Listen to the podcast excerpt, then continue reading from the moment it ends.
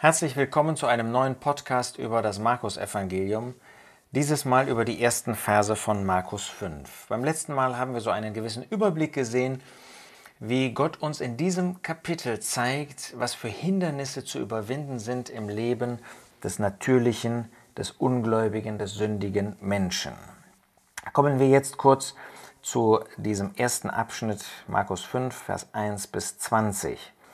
Und sie kamen an das jenseitige Ufer des Sees in das Land der Gadarener. Wir sind also jetzt östlich des Sees Genezareth. Der Jesus war gerade mit dem Schiff und den Jüngern über den See hinübergefahren. Er hatte geschlafen, das war dieser Sturm, und er hatte seine Jünger an das andere Ufer gebracht. So wie er uns auch, die wir ihm dienen wollen, in der Zeit seiner Abwesenheit, scheinbaren Abwesenheit, in Wirklichkeit ist er mit im Boot, lässt er uns nicht allein an das Ziel bringen wird. Und als er, der Herr Jesus, aus dem Schiff gestiegen war, kam ihm sogleich aus den Grüften ein Mensch mit einem unreinen Geist entgegen. Da, wo der Herr Jesus war, war er anziehend, kamen die Menschen zu ihm, selbst solche, die wie hier besessen waren von Dämonen. Ja, der Herr Jesus, er ist der Entscheidungspunkt. An ihm scheiden sich die Geister, ähm, aber er ist in diesem Sinn selbst für Ungläubige, selbst für Menschen, die eigentlich nicht wollen. Satan will nicht dem Herrn Jesus dienen, aber er kann sich diesem Einfluss nicht entziehen.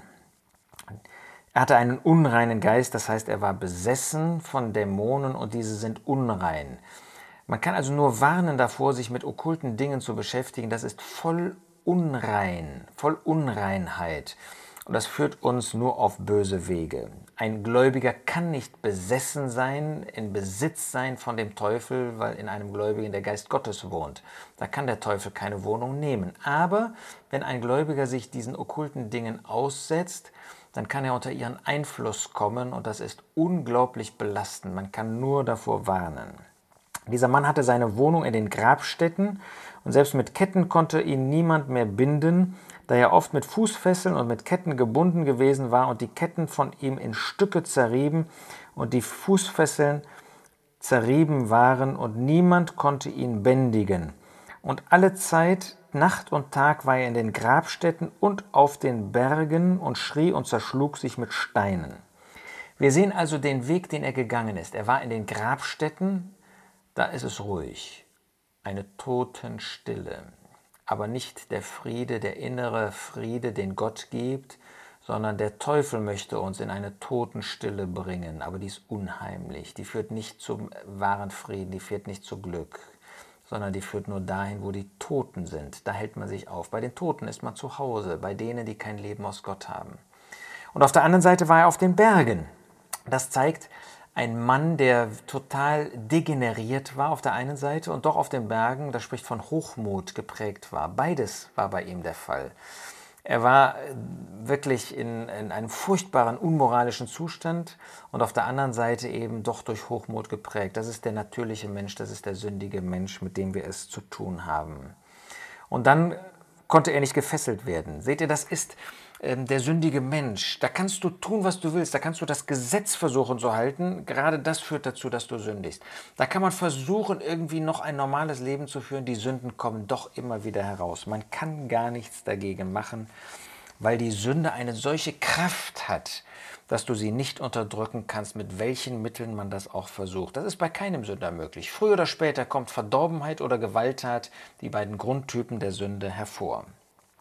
Und als er Jesus von weitem sah, lief er und warf sich vor ihm nieder, und mit lauter Stimme schreiend sagt er, Was habe ich mit dir zu schaffen, Jesus, Sohn Gottes des Höchsten?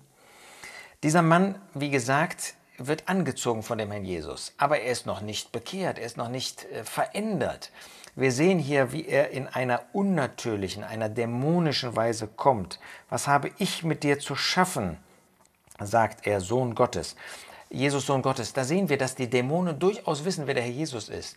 Wenn die Menschen, die Theologen um uns herum, wenn sie sagen, Jesus, ach, das ist nur ein ganz normaler Mensch gewesen, dann wissen wir, dass die Dämonen absolut Kenntnis haben, dass es der Sohn Gottes ist. Aber, sie, aber äh, sie bekehren sich nicht, sie können sich ja auch nicht bekehren, Dämonen.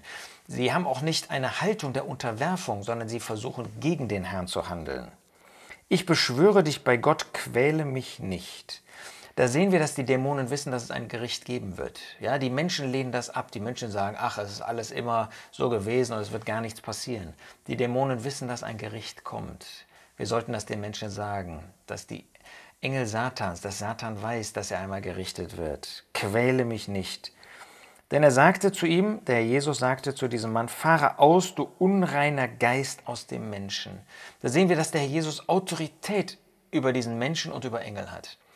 Ja, der Herr Jesus ist wegen der Leiden des Todes unter die Engel erniedrigt worden.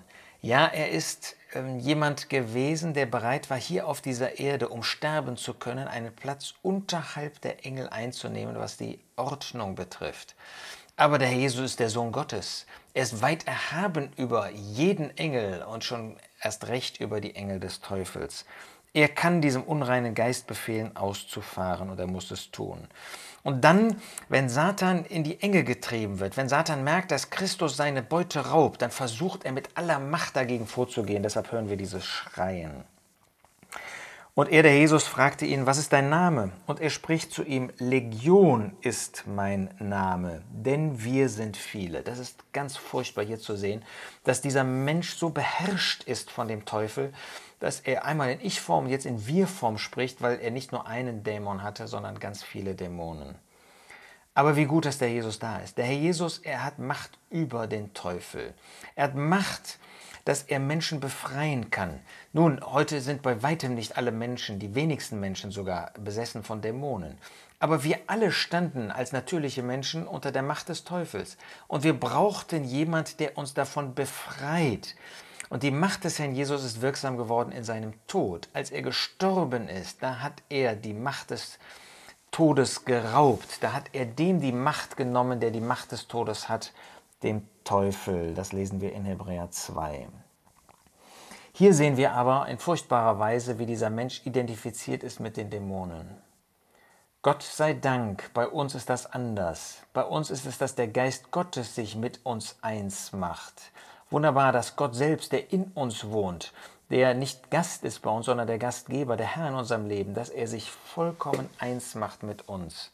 Hoffentlich ist das möglich auch in der Hinsicht, dass wir ein Leben führen, das rein ist zu seiner Ehre. Und er, der Dämon, sozusagen der oberste der Dämonen, der bei diesem Menschen war, bat ihn sehr, sie nicht aus der Gegend fortzuschicken. Es war aber dort an dem Berg eine große Schweineherde, die weidete, und sie baten ihn und sprachen, schicke uns in die Schweine, dass wir in sie fahren. Interessant, dass hier dieser Wechsel ist zwischen ihm und ihnen. Das zeigt, wie dieser Mann wirklich unter einem Machtbereich stand, dem er nicht entweichen konnte. Und interessant ist, sie bitten den Herrn Jesus, diese Dämonen, und er erlaubt es ihnen. Das ist die erste Bitte, die wir hier finden. Die Dämonen wollen in die Schweine fahren. Sie brauchen offensichtlich irgendwie einen Körper, um sich entfalten zu können. Und er erlaubte es ihnen, und die unreinen Geister fuhren aus und fuhren in die Schweine, und die Herde stürzte sich den Abhang hinab in den See, etwa 2000, und sie ertranken in dem See. Da sehen wir, dass der Teufel letztlich nur Zerstörung bewirkt. Die Schweine müssen alle sterben. Warum jetzt hier unreine Tiere waren, wahrscheinlich waren das ähm, entweder ähm, ein Mischvolk oder sogar Heiden. Ähm, ob die Juden hier auch verkehrten, wir wissen das nicht. Unreine Tiere, die sie dort ähm, jedenfalls bei sich hatten. Und ihre Hüter flohen und verkündeten es in der Stadt und auf dem Land. Und sie kamen, um zu sehen, was geschehen war. Das hat sich natürlich verbreitet. Hier die ganze Schweineherde, der ganze Gewinn, den sie machen konnten, machen wollten, der war hinüber. Und sie kommen zu Jesus und sehen den Besessenen dasitzen, bekleidet und vernünftig, den, der die Legion gehabt hatte, und sie fürchteten sich. Hier sehen wir, dass dieser Mensch wirklich vollkommen verändert war.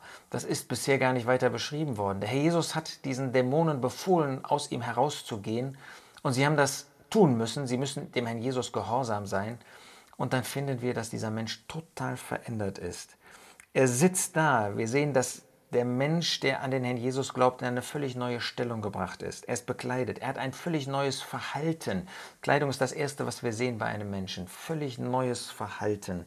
Er ist vernünftig, eine völlig neue Gesinnung, die uns prägt. Ist das wahr? Ja, die Stellung ist neu. Ist unser Verhalten verändert gegenüber unserem Leben vor der Bekehrung?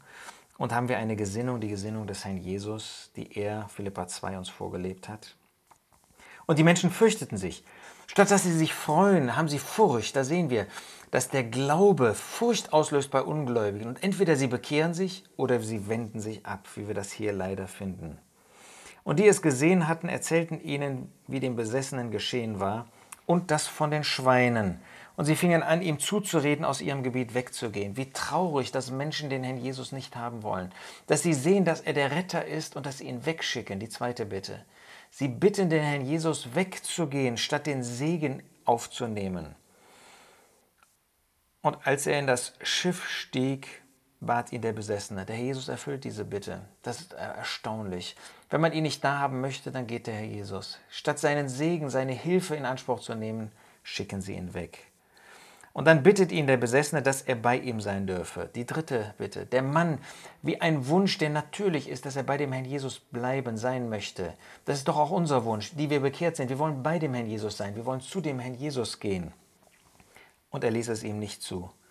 Zwei Bitten von Ungläubigen, von Dämonen und von Ungläubigen. Und der Jesus sagt ja. Und dann kommt die eine Bitte von dem Gläubigen und der Jesus sagt nein sondern er spricht zu ihm, Geh hin in dein Haus zu den Deinen und verkünde ihnen, wie viel der Herr an dir getan und wie er sich deiner erbarmt hat.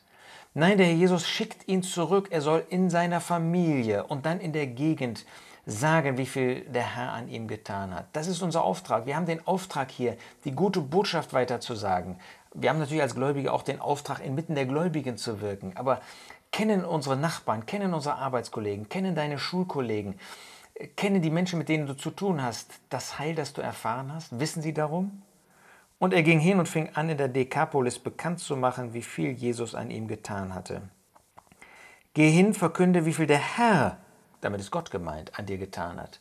Und dieser Mann erkennt sofort, der Jesus ist Gott. Und deshalb sagt er, wie viel Jesus an ihm getan hat. Er verkündigt das Evangelium, erst den Seinen und dann der, ganze, der ganzen Gegend. Und alle verwunderten sich. Ja, die Menschen sind beeindruckt natürlich davon, was geschehen war. Später lesen wir, dass eine ganze Gegend dadurch, als der Jesus nochmal hier hinkommt, zu ihm kommt. Dieser Mann hat vieles bewirkt. Wenn du von dem Herrn Jesus zeugst, wenn du ein Bekenntnis ablegst von der Rettung, die du erfahren hast, wenn du die gute Botschaft weitergibst, dann wird das auch ein Echo haben. Vielleicht nicht eine ganze Gegend wie hier, aber wenn eine Seele dadurch gerettet wird, ist es nicht der Mühe wert. Lasst uns wie dieser Mensch, die wir wirklich bekehrt sind, die wir die neue Geburt erfahren haben, die wir von Gott befreit worden sind, von der Macht der Sünde, von der Macht des Teufels. Lasst uns solche sein, die von dem Herrn Jesus zeugen, zu Ungläubigen, zu Gläubigen, zum Segen, wie das bei diesem Mann war. Das wird der Herr Jesus bewirken. Er wird das segnen, dein Zeugnis, und vor allen Dingen wird er dich segnen. Das wünsche ich dir von Herzen.